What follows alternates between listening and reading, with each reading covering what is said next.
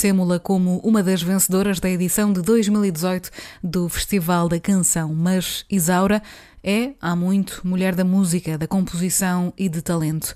Há mais ou menos 10 anos a sua vida mudou na entrada num programa de televisão de talentos. E agora, sensivelmente 10 anos depois, volta a mudar.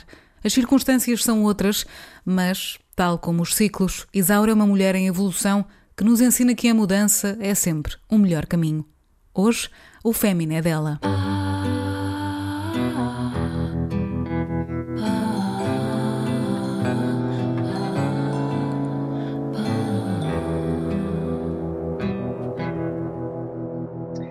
Não me serve de nada ter saudades de quem eu era antes, se posso conhecer quem sou agora. Não foi o final de nenhuma lembrança, foi só o início de coisas que já estavam de fora. Fémina, com Vanessa Augusto. Bem-vinda, Isaura. É um prazer ter-te aqui, é um prazer falar contigo, é um prazer estar também olhos nos olhos contigo, ainda que seja assim e estejamos mesmo longe, uh, separadas por quilómetros. Não tem mal nenhum, obrigada. Eu. Estas palavras uh, que tu trouxeste são tuas, convém dizer isso. Estavas a contar-me que elas estão ainda no, no, teu telefone porque ainda não arranjaste uma maneira de as pôr cá fora como tu queres. És sempre assim tão perfeccionista? Ou, ou, ou, o tema, ou isso que tu sentes é que te obriga a pensar muito bem na forma como queres transmitir as coisas? Eu, eu tento sempre a, a, tentar ser perfeccionista e não acho, tenho vindo a perceber que, que isso isso não é uma qualidade. Eu achava que era uma qualidade espetacular, uau, eu sou super, quero sempre ser super perfeccionista. Não é mesmo de todo, naquilo que eu tenho, um, na minha perspectiva e na, com, com, base naquilo que eu tenho aprendido. Acho que em relação a este, a este texto especificamente, acho que é por ser esta mensagem, porque acho que os últimos eh, anos, os últimos meses, mas uh, talvez os últimos anos para mim foram um processo de, de autodescoberta, de, de mudar de opinião sobre coisas que para mim eram quase dogmas, eram, eram as minhas doutrinas pelas quais eu vivia. E de repente tenho-me apercebido que, que se calhar eu já não acho a mesma coisa, tenho outras opiniões, uh, cresci, se calhar já não quero as mesmas coisas. Uh, e, e, esta mensagem eu acho que é tão importante para mim e, e, e é um processo que eu ainda estou a tentar pô-la uh, em palavras e acho que ainda não consegui. Uh, mas, mas, há outras, outros assuntos, outras ideias que, que eu, não, não eu não sou assim. Uh, aquilo que vier, a forma como elas saírem, eu deixo que seja natural e, e isso é super importante. Eu acho é que este é um, é um tema específico que eu estou a tentar encontrar uh, com, com mais rigor. Mas olha que eu ouvi e, e ressoou comigo também. Eu ouvi e compreendo isso também e sinto isso também. Eu acho que por isso é que é tão importante também ter este espaço para falar com, com estas mulheres que tanto admiro, porque é muito fácil encontrar pontos convergentes entre as fases da vida, entre os momentos, entre as experiências. Isaura, começando um bocadinho pelo início e por aquilo que. pela mulher que tu és, antes de ir à artista que és, e eu sei que são coisas inseparáveis, mas aquilo que te pergunto e que gostava de perceber é. é quem é que és tu? Quem é que, quem é, que é esta Isaura que que está aqui à minha frente, onde é que cresceste?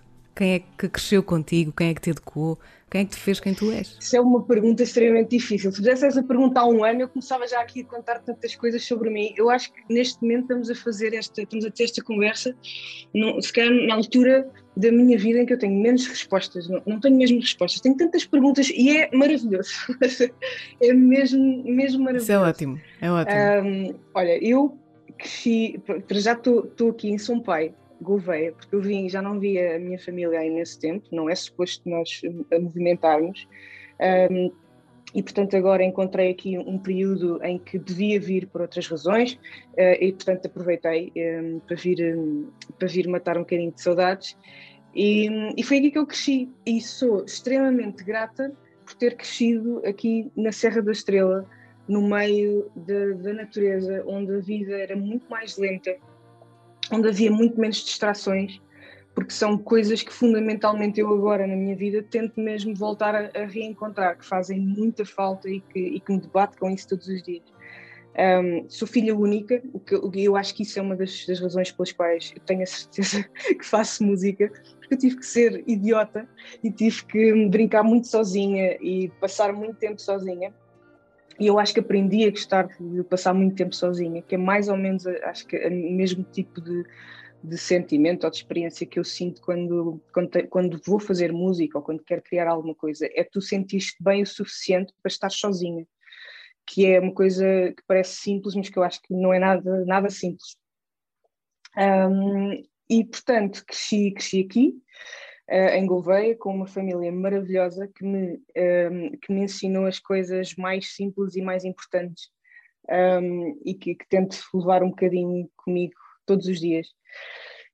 Até que depois, chegada ali aos 18 anos, portanto fui crescendo, fazendo muitas coisas, fui tocando, um, eh, cantando em bares, era espetacular, uau, a Isaura cantava em bares, era o máximo, era super divertido, era, era mesmo, era muito simples a minha relação com a música e era, era espetacular. Jogava basquete, fazia teatro, fazia muitas coisas. E depois fui para Lisboa a estudar porque, porque queria, eh, toda a gente me dizia, ah, mas tu devias ir para um conservatório, tu devias, uh, devias estudar ou comunicação ou, ou arte, e, e, eu achava que tinha mesmo que estudar biologia celular e molecular. Era uma coisa que eu achava, simplesmente. Então fui. E fizeste muito bem, claro. Sim, se hoje em dia uh, pratico uh, uh, alguma coisa, dizer, de alguma forma sim, mas, mas, mas, mas não é de todo, não foi uma necessidade eh, profissional, mas eu acho, acho que me dá uma série de outras ferramentas que eu, que, eu, que eu aprecio muito e que me dão muito jeito em muitas situações. Um, e pronto, e depois há ali um, um, momento em que eu estava na faculdade, um, no terceiro ano, acho eu, e estava super triste a estudar após exames, mas estava mesmo triste. Uh, tive imensas alturas na faculdade em que eu sabia perfeitamente que, que aquele curso e, e ser investigadora e trabalhar num laboratório não me iriam fazer feliz e cada vez tinha menos tempo para cantar, cada vez tinha menos, menos tempo para fazer as minhas canções. Então há um dia que eu lembro-me perfeitamente, estava num, num, café lá ao pé da faculdade e, e passa um, um, anúncio da Operação Triunfo na televisão. Bem, não sei o que é que me deu, decidi ligar. Decidi ligar e, e pensei, não, nunca achei que fosse para um programa assim de, de televisão, não achei que, que, que, fosse por aí, mas ok, vou, vou ligar. E eu acho que a partir daí uh, tive ali uma, uma pista qualquer do universo sobre mim própria em como a música teria sempre que fazer parte. Não, não sei, não, ou seja, há múltiplas maneiras válidas para mim da, da música fazer parte da minha vida, mas eu fazer canções e expressar-me através da música tinha sempre que fazer parte. E eu, eu tive essa certeza absoluta nesse dia, tinha mais ou menos tipo, aí 20 anos, e estava disposta, eh, eu que era super certinha, estava disposta a sacrificar os exames do semestre, o que fosse, mas eu precisava mesmo de encontrar uma forma, senti que estava a progredir, que estava a conhecer pessoas que me iriam ensinar. E portanto. E assim foi. E assim foi. Foi por aí que te começámos a, a, conhecer publicamente, é. começaste a, a aparecer nas nossas televisões. E acaba por ser engraçado também agora, eh, enfim, fazendo aqui um salto muito grande, mas acaba por ser engraçado estarmos a conversar na altura do Festival da Canção ou nas semanas do Festival da Canção, porque foi outro festival, eh, foi outro programa, televisão, digamos, outro concurso que também mudou a tua vida. Já lá iremos. Um, ehm, dizias isso que isso é, é muito interessante, isso que, que como estavas a dizer de, de ser muito certinha e de ter mais ou menos um plano para a tua vida, que tu escolheste, claro, mas de um momento para o outro mudar o jogo Uhum. Isso é impulso, é instinto, é intuição, é tudo junto? Sim, se calhar é um bocadinho, é um bocadinho tudo junto. Eu, eu acho que nos acontece a todos. Eu acho que toda a gente se vai relacionar com isso que eu estou a dizer, que é tu sabes no teu íntimo para onde é que tu deves ir, mas depois, porque, tens que pensar no teu futuro, porque tens um trabalho que, hum, pá, mas este trabalho é seguro e já estou aqui há uns tempos, e, ou, ou ir para ali e começar uma, uma empresa uma, uma coisa minha é muito arriscado. Todos nós, seja em que idade for, vamos lidando com estes, com estes dilemas. E tu sabes perfeitamente o que é que te faz feliz, sabes qual é a direção. Se te ouvires, né? se, se, fores, se tens a coragem de fazer essa introspeção, tu sabes exatamente para onde é que deves ir. E eu sempre soube que a música era uma coisa fulcral para mim e que era muito importante para eu ser feliz, mas de alguma forma eu acho que ia estando para a frente. Ok, eu depois faço, eu depois faço, é de lá chegar, quando tiver tempo. eu acho que naquele momento uh, vi-me ali no meio de tantos exames, de, um, os meus amigos só falavam nos mestrados que iam fazer, nos doutoramentos que iam fazer e pensava, pá, eu não quero, eu, eu, eu preciso de outras coisas, não é bem isso. E então acho que me deu ali uma deu-me ali uma, houve ali uma força qualquer que me, que me empurrou e por, por uns momentos estive disposta a ser inconsequente, porque depois acabei por ficar na faculdade mais um semestre, a mais que aquilo que devia ter ficado, uh, para, para fazer as cadeiras, mas tudo isso valeu a pena, porque aprendi coisas, ou seja, não foi a Operação Triunfo que depois me deu, me deu efetivamente uh, oportunidades, mas ensinou-me o suficiente ou testou-me o suficiente para eu perceber até onde é que estava disposta a ir, a trabalhar, uhum. a, a, ser vulnerável. Uhum. Uh, e, e, nesse sentido foi, acho que foi mesmo um momento chave para mim. Nunca te arrependeste então? Nunca me arrependi e arrependo noutros momentos da minha vida não ter tido a mesma atitude. Se calhar hoje estou outra uhum. vez a, passar por uma coisa dessas, em que estou outra vez a pensar onde é que é exatamente. Uhum. E todos nós estamos sempre a passar por isso. Eu acho uhum. que eu acho que nós estamos em constante mudança, em constante avaliação, e, e eu acho que é extremamente difícil. E é uma das coisas que eu mais tenho pensado agora. Eu acho que aí todas as semanas penso mesmo uma série sobre isto, que é uh, nós termos a coragem de reavaliar, de reavaliar o que é que sucesso quer dizer para nós. Eu tenho, muito, tenho lidado muito com essa palavra. Muitas vezes penso sobre isso. O que é que é, o que é, que é sucesso? Não é? Tu conseguires fazer qualquer coisa, alcançar qualquer coisa que para ti é positiva um, em qualquer área que seja, não tem que ser profissional, pode ser pessoal, o que quer que seja. E, e, para mim, a minha noção de sucesso, eu acho que estava, nestes últimos anos, estava completamente estragada. Aquilo que eu tenho vindo a reavaliar. Se calhar, às vezes, o nosso sucesso é completamente diferente de uma pessoa que faz o nosso trabalho igual, um colega, mas tem objetivos diferentes. E, e acho que é, é preciso uma coragem mesmo muito grande para tu redefinires a tua noção de sucesso viveres segundo essa, essa definição, mesmo que mais ninguém compreenda, e, e depois viveres de acordo, né? priorizares aquilo que é importante. E eu estou nessa fase outra vez e estarei sempre. E é preciso sentir isso bem uh, cá dentro, não é? Isso que tu estavas a dizer, ah, nós percebemos ou sabemos qual o caminho a seguir, porque sentimos. Eu não sei se será toda a gente que sente e que, e que segue, obviamente, como disseste, mas lá está. Eu acho que se calhar tem muito a ver com isso, com o aprender a escutar o interior. E eu acho que tu também tu conseguiste fazer isso nestes anos, como, como estás a contar. Os anos serviram para isso, estes últimos anos em que estiveste também um bocadinho mais ausente e mais metida para dentro, para uhum. te aprenderes a ouvir e para conseguir chegar então a esse lugar de reavaliar tudo? Sim, eu acho que isto é, é um, é um processo extremamente difícil e que eu, eu quando digam, quando, quando falem nós sermos capazes de, de, de sentir ou de perceber. É por isso, isto é por simplesmente uma questão de, um, conseguirmos ser extremamente honestos com, connosco e dois, termos a coragem de não nos guiar pela norma e pelos outros. Nós vivemos numa era em que nós sabemos, nós sabemos tudo e não sabemos nada uns dos outros. Ou seja, sabemos tudo sobre os outros, mas aquilo que eles querem mostrar e o filtro deles e o ângulo que, que, que, que eles querem que tu saibas sobre eles, e ao mesmo tempo não sabemos nada porque estamos atolados de informação, estamos atolados de coisas. E acho que é extremamente fácil, mais do que nunca, nós começarmos a viver um bocadinho por aquilo que nos parece ser ah, aquelas pessoas, aquela pessoa faz música, então eles, eles trabalham mais ou menos desta maneira, aquela pessoa uh, é uma comunicadora, trabalha na rádio, então um, aquilo é mais ou menos o tipo de, de vida e os objetivos são aqueles, aquela pessoa é da moda, então é muito fácil isto acontecer. E nós não somos nós não conseguimos, nós não vivemos em caixinhas, nós somos todos diferentes. Nós temos, nós influenciamos e deixamos influenciar por muitas coisas. E eu acho que requer muita honestidade e requer muita coragem. Nós sermos capazes de, de, de, de dizer aos outros e de viver de acordo com, ok, eu faço isto, isto é a minha profissão, mas eu não me vou comportar como 90%, eu tenho outra maneira de fazer.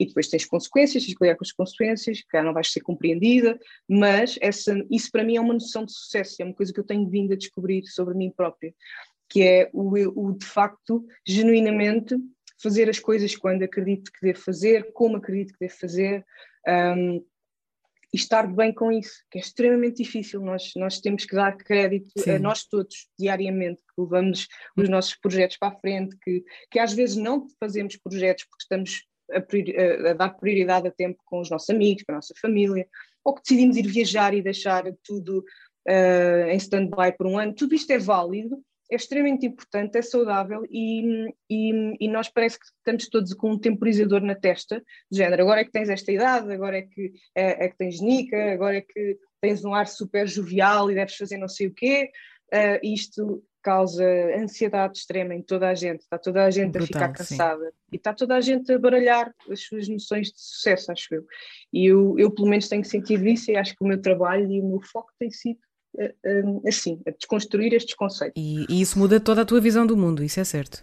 O, o, que, é que, o que é que motivou isso, Isaura? Foi, foi teres ficado doente? Foi, foi a ansiedade? Olha, eu há anos há, há alguns anos que, se calhar há uns 3 ou 4 anos, que sabia que, que sendo genuína e honesta comigo própria, sabia que eh, ali o, o, o termómetro do trabalho, um, ehm, o termostato que, que regula a, a, energia que tu investes no trabalho versus outras coisas, o meu estava avariado.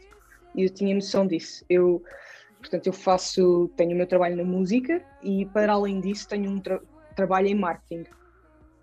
E, e, o meu trabalho é remoto há muitos anos. Um, e, e, sempre foi possível conciliar com, meu, com, as minhas coisas na música, sempre foi uma coisa que eu fiz questão de fazer, porque não queria colocar uma pressão na música, sendo eu uma artista que gosta de música alternativa e gosto de fazer coisas que nem sempre, nem sempre estão do lado da maré daquilo que, que é aquilo que, que, está no top ou que as pessoas estão a ouvir mais um, eu sempre quis preservar essa liberdade para mim, sempre foi uma coisa muito importante e isso eu já, já sei sobre mim há muitos anos. Um, e portanto, tendo estas duas, estas duas coisas na minha vida, eu, houve vários momentos em que teria feito sentido eu só trabalhar na música, porque era mesmo difícil de conciliar. Eu nunca quis, portanto, era uma prioridade para mim. E, e portanto, eu trabalhava muito. Um, esticava mesmo o limite daquilo que eu acho que é uh, o, o, apropriado. Um, principalmente a nível de responsabilidade, de pressão, de stress. E, e eu há, acho que há alguns anos que me vinha apercebendo que, que, que não respeitava nesse sentido. E quando eu digo não respeitar é trabalhares tanto que ficas três ou quatro semanas sem fazer exercício físico, que negligencias aquilo que tu comes, que, hum, que se for preciso, todos passas três ou quatro semanas a dizer ao teu melhor amigo: epá, hoje não consigo, desculpa. Isto para mim eram, eram sintomas muito mais terríveis de, de coisas que eu, que, que, eu tive recentemente. E portanto, eu fui-me fui apercebendo e fui sempre achando que o trabalho era uma prioridade, que eu fazer as minhas não falhar uma deadline, não desmarcar uma coisa, fosse na música ou no meu trabalho em marketing. Um, e, e, eu fui-me percebendo e, não, e, fui, e fui deixando passar. Até que comecei a sentir aqui e ali, tive, comecei a ter ansiedade, inclusive neste, nestes últimos anos. Uh, o telefone dava-me ansiedade, coisas do género. E, hum, eu acho que uh, quando depois, agora no, portanto, no início do ano passado, recebo um diagnóstico de cancro da mama, eu naquele momento isto pode parecer um bocado parvo, mas, mas isto, isto, é genuinamente a verdade. Eu, naquele momento, percebi porque é que estava a receber aquele diagnóstico. Tipo, eu percebi, eh, eu olhei para a minha vida, olhei para mim e, e pensei, isto de certeza, isto vai soar muito estúpido, mas, mas isto é genuinamente uhum. aquilo que, que eu acredito, aquilo que eu sinto sobre isto, que é, eu acho que isto é uma coisa boa. Eu estou a perceber porque é que isto não está a acontecer. Eh, eu olhei assim um bocado para os astros e pensei, estou a perceber, ok, já percebi a mensagem eu estou a perceber, porque eu estava aqui há uns anos a matutar, a dizer não, tem que ser diferente e não sei o quê, mas tem tempo, e depois faço, tenho que fazer agora, porque se eu não fizer agora este trabalho, depois não faz sentido, porque não sei, eh, enfim, 500 mil coisas que na minha cabeça acelerada, uh, sempre com uma certeza gigante em todas as coisas que eu fazia, não, é mesmo que eu li, eu acho que faz todo o sentido. Uh, e depois de repente recebo aquele diagnóstico e percebi, e percebi, ok, isto é mesmo uma mensagem para mim própria porque eu acho que nós temos que ser um bocadinho uhum. mais brandos. Que é que eu quero dizer com isto? É uma coisa que eu tenho aprendido é ser mais branda comigo próprio e tenho-me percebido à, à, minha volta também que as outras pessoas também são extremamente duros com eles próprios, somos todos. E, e eu acho que, que o que tenho reavaliado, e por isso é que também tenho estado aqui a falar de, de reavaliar uma série de, de ideias e de conceitos, é, precisamente por isto, porque Uh, quando de repente recebo este, este, este diagnóstico e, tenho que, e sou forçada a pensar, ok, então agora que é que é importante para mim? Olha, os concertos, estes são extremamente, que eu adoro, os concertos, o meu trabalho na música, e que é extremamente importante para mim e que eu achei que nunca seria capaz de pausar por nada, foram a primeira coisa que eu tive que pausar. E eu, ok, lição aprendida. Até aquilo que eu acho que não é possível parar, é possível parar se não nos sentirmos bem. O meu trabalho, é que eu nunca tinha dito, olha, não vou, não consigo, não é? Não há aqui qualquer coisa que não, não consigo hoje estar nesta reunião. De repente, olha, recebi este, este diagnóstico, uh, não, não vou poder estar tão presente, tenho, tenho que cuidar de mim primeiro. E toda a gente me disse, obviamente, claro que sim, vai, faz o que tu precisares, estamos aqui para ti. Olha, comecei a pensar, espera lá, então, mas se calhar isto, tudo aquilo que eu achava que era impossível, se calhar é possível. Então, a partir daí, comecei a, mesmo a reavaliar rea, e a reaprender uh, sobre as prioridades e sobre aquilo que tu achas que não é possível, ser possível, e, e a única razão para tal é o teu bem-estar.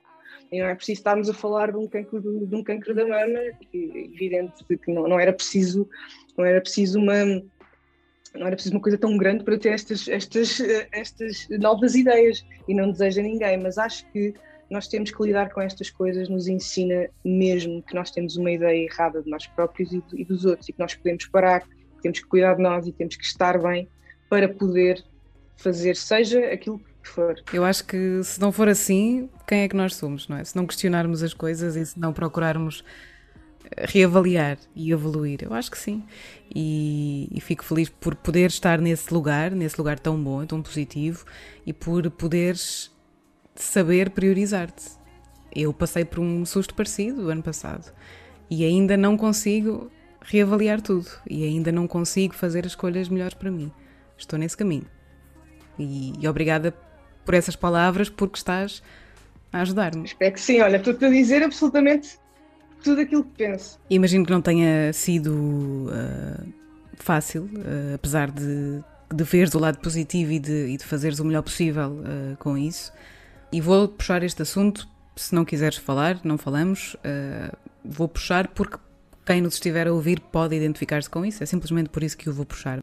Nós temos a mesma idade, Isaura, e, e quando, quando eu soube do teu diagnóstico fiquei realmente abalada, até porque, como te disse, passei mais no ano passado por um susto muito parecido, mas, mas tenho problemas semelhantes.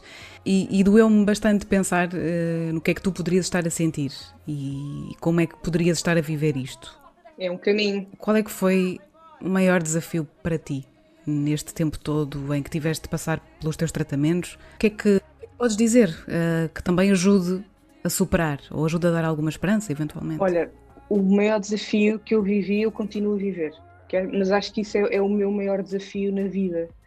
Um, que se calhar tem, de alguma forma tem a ver com tudo isto que nós temos estado a falar, que é, eu acho que quando tu, acho, não tenho a certeza, quando tu recebes um diagnóstico destes, uh, e o meu médico estava sempre a dizer que isto, isto não é uma, isto, um, isto não é um sprint, é, um, é uma corrida de 100 metros, é uma maratona. Esta frase, para mim, é extremamente complicada, porque eu sempre vivi muito rápido, sempre vivia a fazer muitos planos, a pensar muito no futuro, um, e, e, portanto, de repente percebi que ou eu me foco no dia de hoje e em tentar mesmo que hoje corra bem, em estar bem hoje, vá, no máximo, Isaura pensa em três dias. Mas ou eu me foco nisso, ou então vai ser mesmo complicado, porque eu, eu é, era e ainda sou, estou a tentar ser melhor, faço muitos planos e vivo muito no futuro. E isto foi um problema para mim, e é um problema para mim, e, não é só nesta questão do diagnóstico ou da saúde. É, lembro-me a primeira vez que, que, que, eu queria muito, imagina, vi concertos que adorei há, há uns anos atrás no Music Box. Então pensava, uau, um dia quando tocar no Music Box vai ser brutal. Toquei no Music Box. Eu acho que quando acabei de tocar no Music Box eu já devia estar focada noutra coisa. Pá, adorava um dia tocar no Lux. Quando uhum, toquei sim. no Lux pensei, Ah, fuga, não, eu gostava era mesmo de um dia estar a tocar nos festivais. Toquei nos festivais e depois, depois não, mas eu gostava, ou seja, isto impede-nos muito, isto é terrível. Nós temos que viver muito mais. É. Uh, e não quer dizer que eu não tenha valorizado esses momentos que valorizei, mas aquilo que eu quero, que eu quero explicar é que nós, eu pelo menos vivia muito apressada, com pouco tempo para contemplar, com pouco, zero tempo para me congratular a mim própria, congratulava toda a gente se fosse preciso e não passava tempo a pensar: Uau, Isaura, olha, fogo, fizeste isto bem, fica contente por isso, olha, aprecia o que tu fizeste. Zero.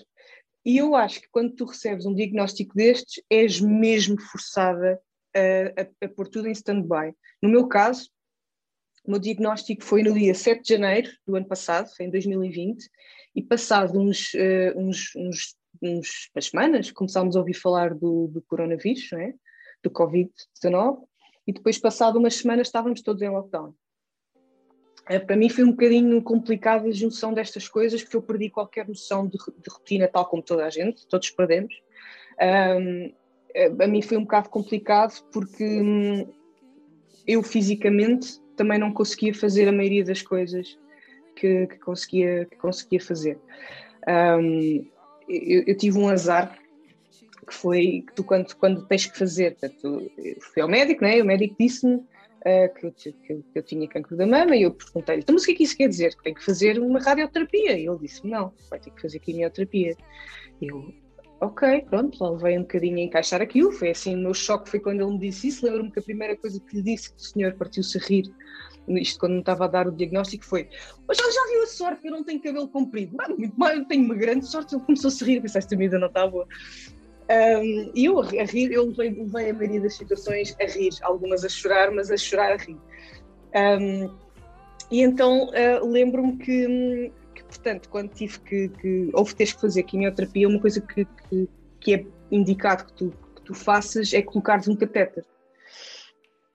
Em vez de, de levares a quimioterapia nas mãos ou nos braços, em geral era nas mãos, podes, podes eh, ter um catéter e torna tudo muito mais fácil não, não, quer, não ficas com as, com as veias queimadas, essas coisas.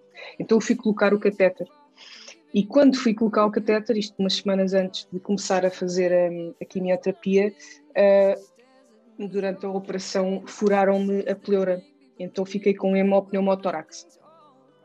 Então eu acordei de, de me colocar aí o catéter e eles, eu não conseguia respirar bem, então eles perceberam que, que me tinham. Acontece, é um dos riscos. Uh, uma pessoa em não sei quantas mil calhou-me a mim.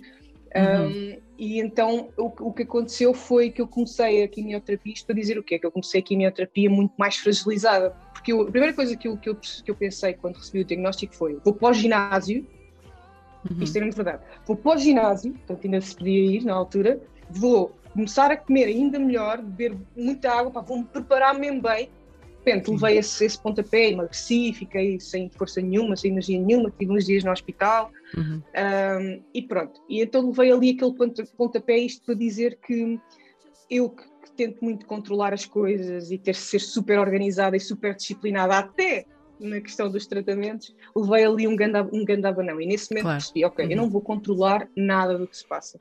Não vou conseguir, não vou poder estar focada em fazer planos e agora pensar que, que vou fazer uhum. desporto não sei quantas vezes, porque eu não sei o que é que vai acontecer. Depois todas as pessoas que recebem um diagnóstico destes desatam a querer comer o melhor possível. Então comecei a, a querer comer o melhor possível. Até que depois percebi uh, que depois tens sintomas um bocado complicados e depois ficas uhum. nauseada. Então, a meio, percebi, vou desistir, comecei a comer uhum. o que me apetecia, adorei blicaus naquela altura. Uh, enfim, e, e, tu acabas por perceber que tens mesmo que viver um dia de cada vez. E isso foi a maior lição que eu tirei de, deste processo. Eu ainda continuo a fazer imunoterapias, mas tratamentos ainda não acabaram uma das coisas mais difíceis, um, imunoterapia e hormonoterapia, uma das coisas mais difíceis que, que, que, que eu ouvi na altura era, foi dizerem que eu tinha uma doença crónica, porque isso crónico significa que é para sempre. Um, e, e preciso, imagina, de uns 5 ou 6 anos para se considerar que este, que este cancro terá ficado curado tudo, tudo, tudo, tudo indica até ao momento correu muito bem, a cirurgia correu muito bem, os meus exames correram muito bem, eu estou muito agradecida por isso mesmo. Mas isso agora é o meu treino diário, ou seja, eu não chegar ao final do dia e pensar, e se isto volta? E se isto volta? Portanto, o, o meu treino tem sido este. E aquilo que eu quero mesmo transmitir a qualquer pessoa que, que, que esteja a passar por uma coisa destas ou que, que tenha um desafio qualquer, não tem que ser uma coisa destas, é mesmo acreditarem nesta receita do um dia de cada vez, porque, porque é genuinamente funciona genuinamente. Se nós aprendermos a gostar de todos os dias, independentemente, há uns em que estamos mais no sofá porque nos dói não sei o quê, há outros em que o dia, o dia não correu tão bem porque, sei lá, alguém discutiu connosco sem razão no trânsito. Mas se nós aprendermos genuinamente a gostar de, de, das coisas pequeninas e não tivermos só focados no, no, daqui a um mês, que eu tenho aquele, aquele projeto extremamente importante para fazer, eu acho que a vida se torna muito mais fácil mesmo. Isaura, no meio de tudo isso, hum, reavaliaste também o conceito de amor? Sem dúvida, mas, mas sem dúvida, eu acho que eu acho que recebi, hum, recebi e, e, de alguma forma eu acho que também consegui dar amor de formas uh, completamente novas, novas hum. e diferentes. Coisas tão pequeninas que se calhar eu, eu antes não via e que agora percebo que significam, significam o mundo eu fui uma privilegiada por ter pessoas ao meu lado que cuidaram de mim quando eu nem sequer tinha a capacidade de me levantar da, da cama. Uh, eu, eu, faço tratamentos e depois há, há, tratamentos que são diferentes. Há algumas pessoas que reagem de uma maneira, outras que reagem de outra. A minha segunda parte dos tratamentos foi muito mais fácil, a primeira foi um pouquinho mais difícil porque também ainda estava a recuperar do, do hemopneumotórax. E eu tive mesmo, imagina, numa semana estava para aí uns três dias na cama. E depois tratamento, depois uma semana, três dias, enfim, era assim um ciclo. E, e eu fui uma privilegiada por ter pessoas que faziam tudo. Eu acho que das maiores provas de amor que eu, que eu, que eu, que eu aprendi a identificar é a energia que as pessoas gastam para te fazer rir. Pá, para te fazer rir, para, para te conseguir que, mesmo estando na cama, só a fazer zapping na televisão com sono, que tu estejas genuinamente a gostar do teu dia.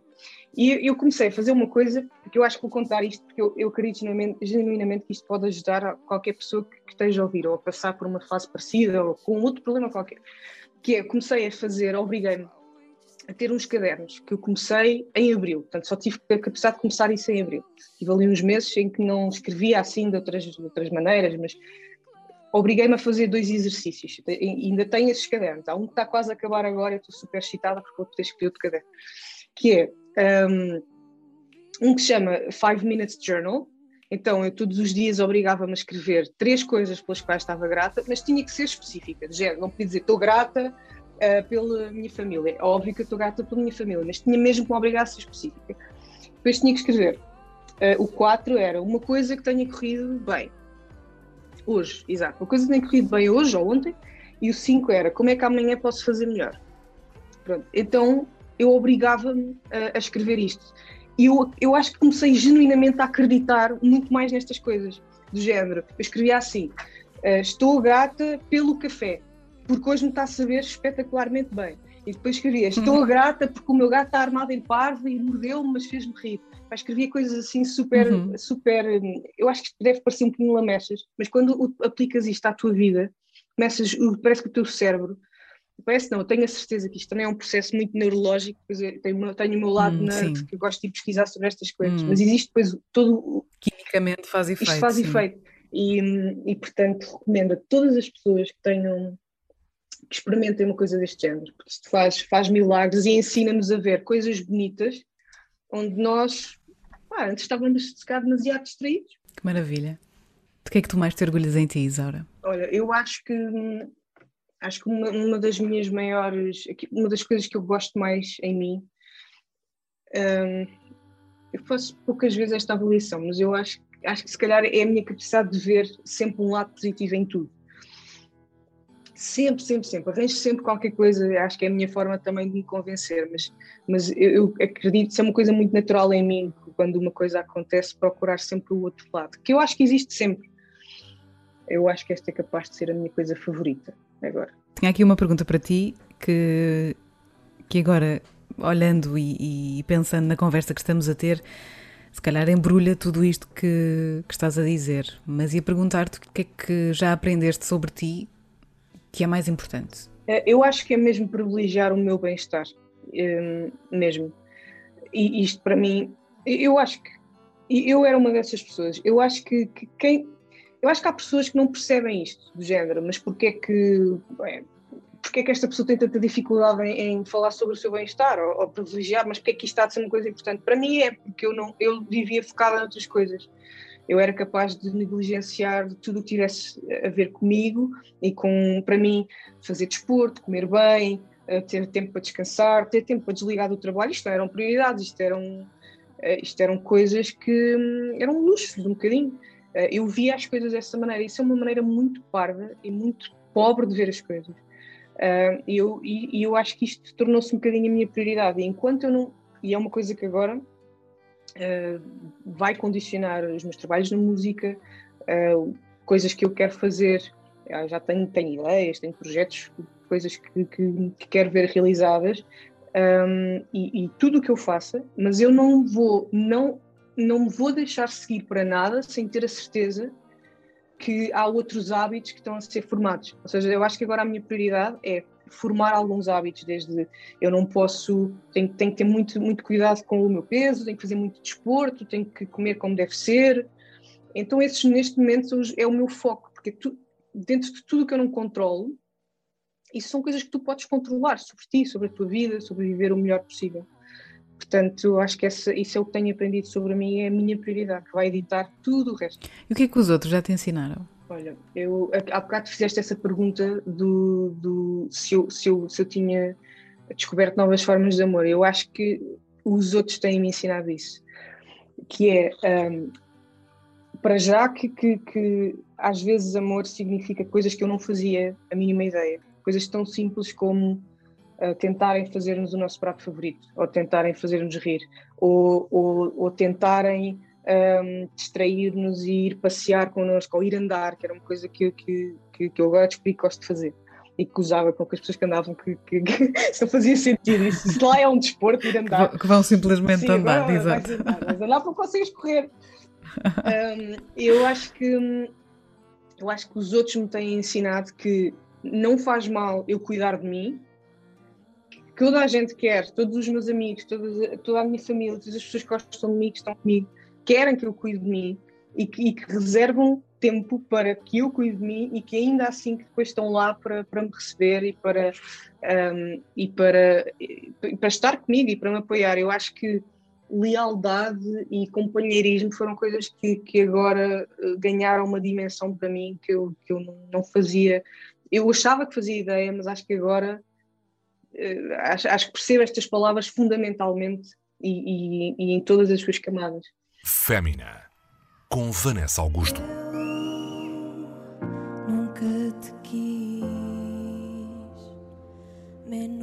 Falar no Festival da Canção é uma realidade muito distante neste momento? Um bocado. É um bocadinho. Um... É como se agora houvesse outra Isaura? Melhor? Vai, diferente. diferente. Não sei se, se é melhor uh, ou não. Eu acho que estou a tornar-me melhor uh, para comigo própria. Estou a ser mais fácil de lidar. Uh, a Isaura está, está um bocadinho mais pacífica com, consigo mesma. acredito que, que, vou conseguir chegar a um sítio melhor. Eu acho que ainda estou um bocadinho no processo. Eu acho que não, não, não se sabe se é melhor ou pior quando uma coisa está a uhum. acontecer. Acho que preciso de distância. Mas eu acho que, que, que a Isaura do festival Uh, eu, eu acho que é mesmo. Uh, somos pessoas já um bocadinho diferentes, muito, se calhar muito diferentes. Um, hum.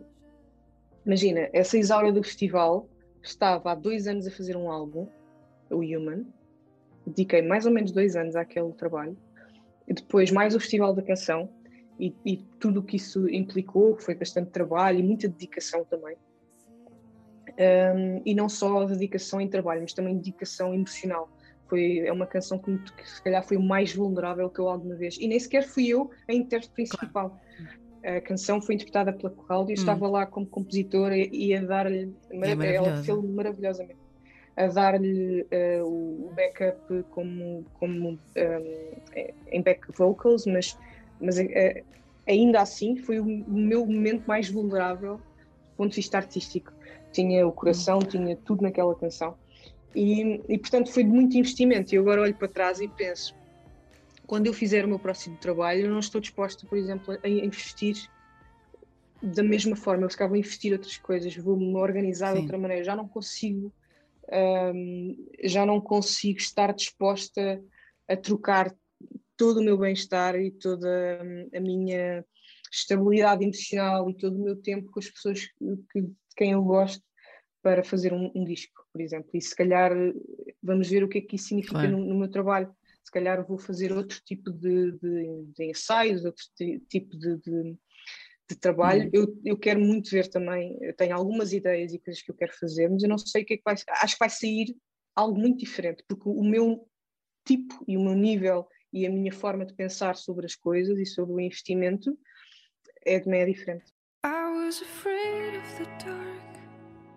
I felt it could break me apart from you. You. I was made up to fall. I could take it all for you. You running towards Our time is gone now. I'm calling in your hand. Our time is gone now. I give it all my heart, then roll it back to the start. Isaura, um, fico muito feliz por esta vulnerabilidade que também uh, me estás a dar, e, a mim e a, e a, todos os ouvintes desta, desta comunidade bonita que se está a criar à volta do podcast. E, e agradeço-te muito ter estado aqui teres partilhado as tuas histórias e a tua vida e os teus ensinamentos, acho que vão ser muito úteis. Para o final, gostava que escolhesses um disco que faça sentido para ti, que ouças recorrentemente, que seja, que seja bom, que te faça bem um, e que também pudesses eh, recomendar-nos um livro ou o que quiseres e que no final escolhas também uma música para podermos encerrar esta nossa conversa. Então, olha, uma música, estou já a recordar-me de uma canção Uh, e que para mim, se, eu já conhecia essa canção, já tinha ouvido muito essa canção noutras alturas da minha vida, mas um, foi especial porque foi a primeira vez que eu senti mesmo uma vontade de, pá, tenho uma ideia por causa desta canção e vou escrever uma coisa. Já estava há muitos meses sem, sem ter essa vontade, uhum. que foi, uh, é, chama-se Rosaline, é do, do, do Bon Iver com a St. Vincent. Um, e, e, eu acho que essa canção tem, essa canção é mágica. Hum.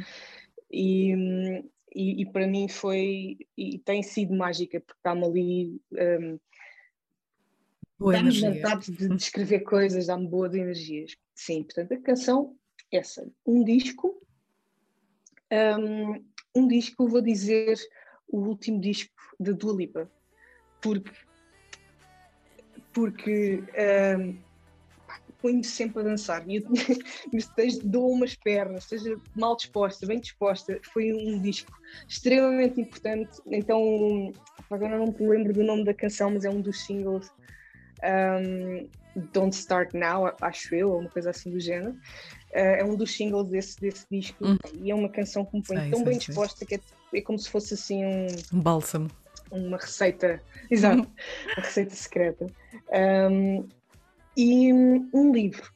Uh, olha, um, eu, eu fiquei um bocadinho muito presa a esta questão dos, dos hábitos, de criar novos uhum. hábitos, e tenho lido muitas coisas sobre isso, desde, uh, desde coisas que têm a ver com a ansiedade, melhorares um bocadinho isso, conseguires, do ponto de vista neurológico e científico, construir e implementares novos hábitos na tua vida. Uhum.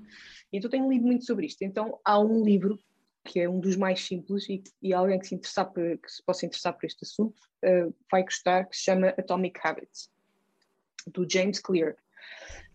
E eu gosto dessa mentalidade, porque nos diz que nós temos, estamos em controle e, e, se nós somos de uma determinada maneira ou se queremos mudar qualquer coisa sobre nós, quer dizer que nós temos hum. sempre esse poder. Olha, eu ruí as unhas durante 30 anos e, e não roo as unhas há um ano.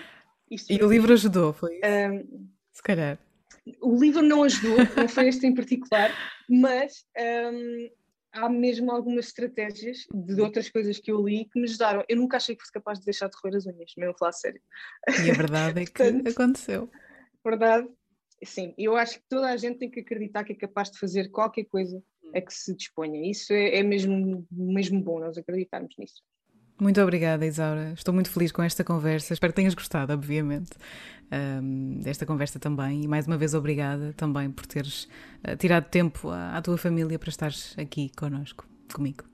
Obrigada. Olha, agradeço-te muito e, e, e, muitos parabéns também pelo, por, por este podcast, que acho que é uhum. extremamente importante e que tenho a certeza absoluta que fazes maravilhas a, a muitas pessoas com as mensagens e com as histórias que, que, tu, que tu levas aqui.